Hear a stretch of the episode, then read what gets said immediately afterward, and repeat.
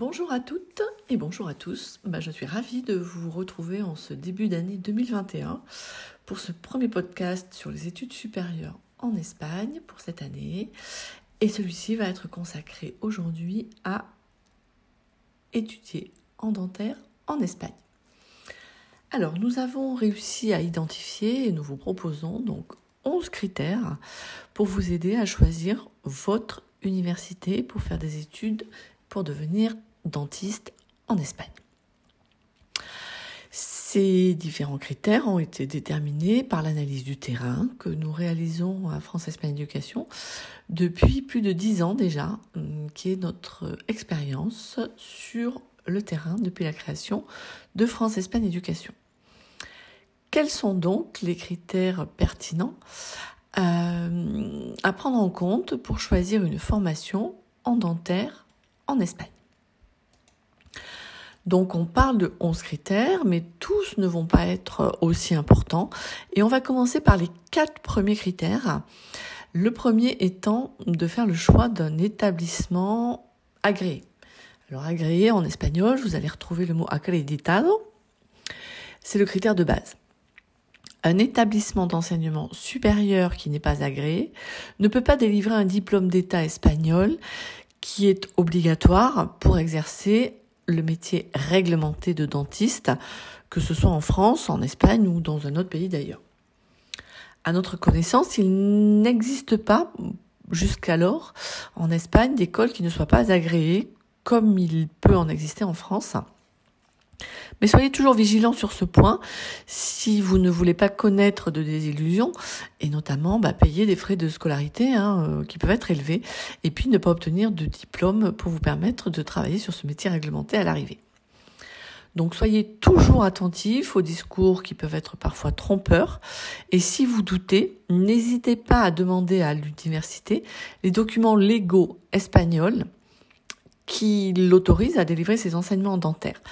Et ces documents légaux espagnols doivent préciser qu'elle peut délivrer officiellement des enseignements en médecine dentaire en Espagne. Ensuite, vous allez devoir choisir une licence officielle, un grado oficial en espagnol. Il ne suffit pas d'avoir trouvé un établissement d'enseignement supérieur officiellement autorisé. Vous devez vous assurer que les études dentaires sont bien sanctionnées par la délivrance de ce diplôme officiel.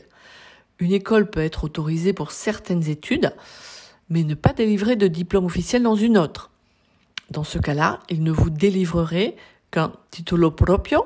C'est le plus souvent euh, le cas au niveau master. Vous le retrouverez plus difficilement au niveau grado, au niveau de la licence.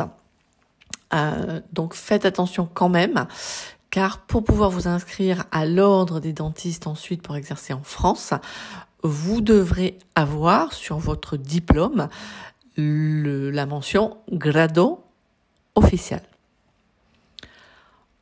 Troisième point très important à regarder au moment du choix d'université en Espagne, vous ne pourrez devenir un dentiste vraiment compétent qu'en suivant des cours en ligne pardon, qu'en suivant des cours en présentiel et justement pas en ligne. Ce métier est beaucoup trop technique pour pouvoir être transmis à distance ou être appris seul. C'est votre future qualité de professionnel qui est en jeu. Ne prenez donc pas de risques et cherchez des cours en présentiel en Espagne. Ensuite, vous devrez choisir un établissement qui possède une clinique dentaire, toujours pour des raisons euh, pratiques. Vos compétences de dentiste viendront de vos connaissances théoriques, bien entendu, mais aussi et surtout de votre maîtrise pratique du métier. Veillez à ce que la localisation de la clinique universitaire soit pratique d'accès. La clinique doit posséder le matériel nécessaire et suffisamment récent pour y traiter les patients. Et l'organisation de cette clinique doit aussi vous proposer suffisamment de patients à traiter au cours de vos stages, puisque vos stages et votre enseignement pratique seront enseignés au sein des cliniques universitaires. Alors, les cinq critères suivants sont aussi des critères importants à prendre en compte, un peu moins fondamentaux, mais aussi importants. Premier point supplémentaire, le caractère public ou privé de l'université. Universidad pública o privada. Chacun des deux présente des avantages et des inconvénients. L'avantage majeur du système public est son prix, puisque les études sont financées par les contribuables espagnols.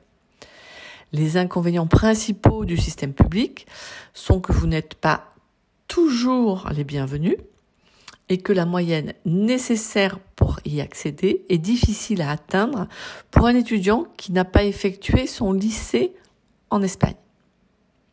L'avantage du système privé est une accessibilité facilitée pour, pour ceux qui ont un bon niveau d'espagnol L'inconvénient principal du système privé est le tarif, qui peut être élevé ou très élevé, et qui dans ce cas-là est à la charge de l'étudiant. Attention aux vraies fausses universités publiques. Certaines vont essayer de vous faire croire qu'elles sont un enseignement public parce qu'elles sont rattachées administrativement à une université publique. Ce sont souvent les centros adscritos. Toutes les universités privées dépendent administrativement d'une université publique en Espagne, mais certaines sont des universités et d'autres, comme je viens de vous le dire, s'appellent des centros adscritos. Ça doit vous apporter des doutes sur la fiabilité de l'institution et vous faire vous interroger et vous interroger sur ces écoles, sur les raisons qu'elles ont d'utiliser des arguments fallacieux. Dire que l'on est une université publique alors que l'on est un centro adscrito à une université publique, mais pourquoi donc? Les universités privées ont ce titre-là et vont pouvoir l'utiliser. La qualité et les différents enseignements entre une université qui a réussi à obtenir ce titre-là, même si elle est privée, et un centro adscrito est vraiment importante. Point numéro 6, la nota de corte pour les universités publiques. Alors, faire le choix de vouloir intégrer une université publique en Espagne, lorsque l'on n'a pas le budget, par exemple, pour financer ses années d'études dans une université privée pour étudier l'odontologie en Espagne, cinq années d'études, je vous le rappelle, ça peut être une bonne idée. Par contre, vous allez devoir vérifier la nota de corte, qui est une note sur 10 points, qui a permis d'accéder l'année précédente dans l'université dans laquelle vous souhaitez postuler. Si votre moyenne sur 20 points divisée par 2 pour obtenir votre moyenne sur 10 points est inférieure à celle-ci, voire largement inférieure à celle-ci, il est probable que vous ne serez pas admis.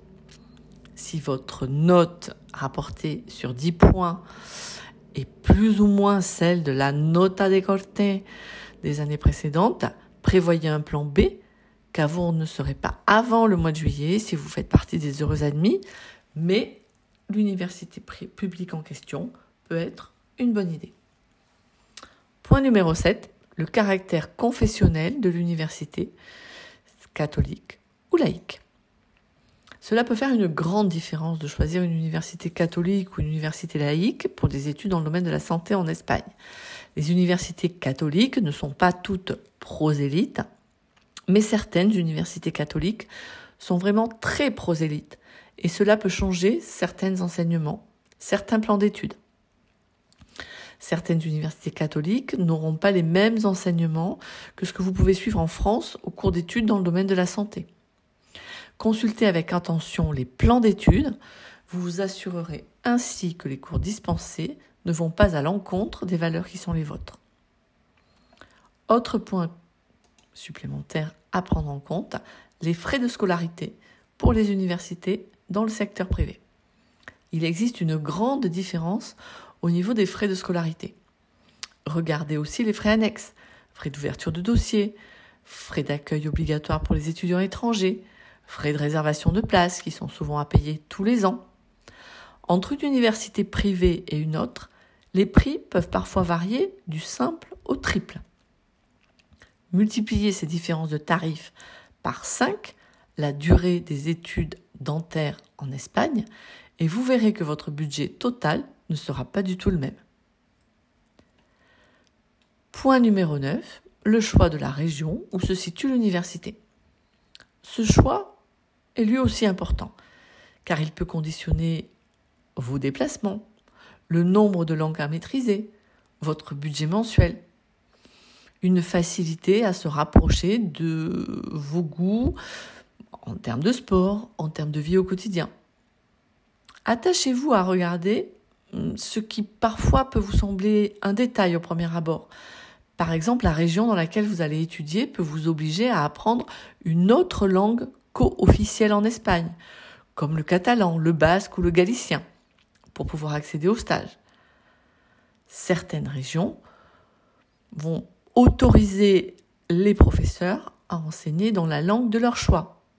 En Catalogne, au Pays Basque ou en Galice, un professeur a le droit de n'enseigner que en catalan, que en basque ou que en galicien. C'est beaucoup d'énergie à consacrer à l'apprentissage d'une langue co-officielle supplémentaire et cette énergie-là, vous ne la mettrez pas sur les autres connaissances à apprendre pour vos études dentaires. Le coût de la vie aussi, c'est important à prendre en compte. Ce n'est pas partout le même en Espagne, où la décentralisation est très importante, avec des salaires, des loyers qui sont vraiment très différents d'une région à l'autre. Et pour finir, deux critères peuvent aussi vous aider à finaliser votre choix les critères d'admission complémentaires ou substitutifs à la nota décortée pour les universités privées. Le premier d'entre eux est le niveau d'espagnol demandé. Si vous n'avez pas le niveau de langue exigé par une université pour intégrer son cursus dentaire, soit vous renoncez à postuler, soit vous vous préparez pour atteindre ce niveau. Il ne vous servirait à rien de postuler sans avoir le niveau, vous perdriez juste votre temps et votre énergie. Consacrez plutôt cette énergie à améliorer votre espagnol et à obtenir une certification officielle de ce niveau d'espagnol qui parfois peut vous être très utile. Et dernier point que vous pouvez prendre en compte, la situation du campus. Si la ville vous fait peur, évitez les campus en centre-ville. Si la campagne vous angoisse, ne partez pas étudier sur un campus isolé en plein milieu de la campagne. Choisir un mode de vie qui vous convient peut conditionner votre qualité de vie et donc influer aussi parfois sur la réussite de vos études. À France Espagne Éducation, nous n'avons choisi de vous proposer uniquement que des établissements agréés qui délivrent des diplômes officiels et proposent un enseignement sur les campus. Ces établissements sont tous situés dans des zones où parler l'espagnol est suffisant pour étudier et réaliser des stages auprès de patients en toute sécurité. Voilà la vie issue de l'expérience de France Espagne Éducation sur les critères à prendre en compte si vous envisagez des études dentaires en Espagne. Nous vous rappelons que nous avons une offre de services d'accompagnement spécifique vers les universités publiques en Espagne. Nous l'avons d'ailleurs élargi en 2021. Études de faisabilité, mise en œuvre des processus d'admission, mise en œuvre de la demande spécifique de validation du baccalauréat. N'hésitez pas à nous consulter sur ce point et à nous poser toutes questions. Pour tous ceux qui ont un projet d'études en Espagne pour 2021, contactez-nous dès que possible et commençons à travailler ensemble sur votre projet. Si vous voulez étudier l'odontologie en Espagne à plus long terme, vous pouvez aussi commencer votre accompagnement dès maintenant. Il n'est jamais trop tôt pour avoir accès aux bonnes informations et ainsi avoir du temps pour se préparer au mieux pour réussir son futur projet d'études dentaire en Espagne. À très vite pour un nouveau podcast.